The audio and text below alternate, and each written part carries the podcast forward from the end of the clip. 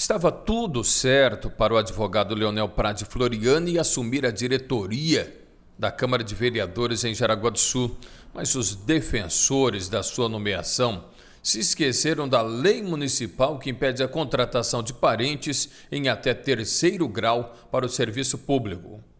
E como o Floriani é cunhado do vereador Pedro Garcia, a escolha se esbarrou na lei do nepotismo. Além de ser um membro agregado da família, na maioria dos casos, parece que cunhado só serve mesmo é para atrapalhar. Que o diga Floriane, que ficou sem o cargo na Câmara de Vereadores em Jaraguá. Para o Vale Notícias, Tim Francisco.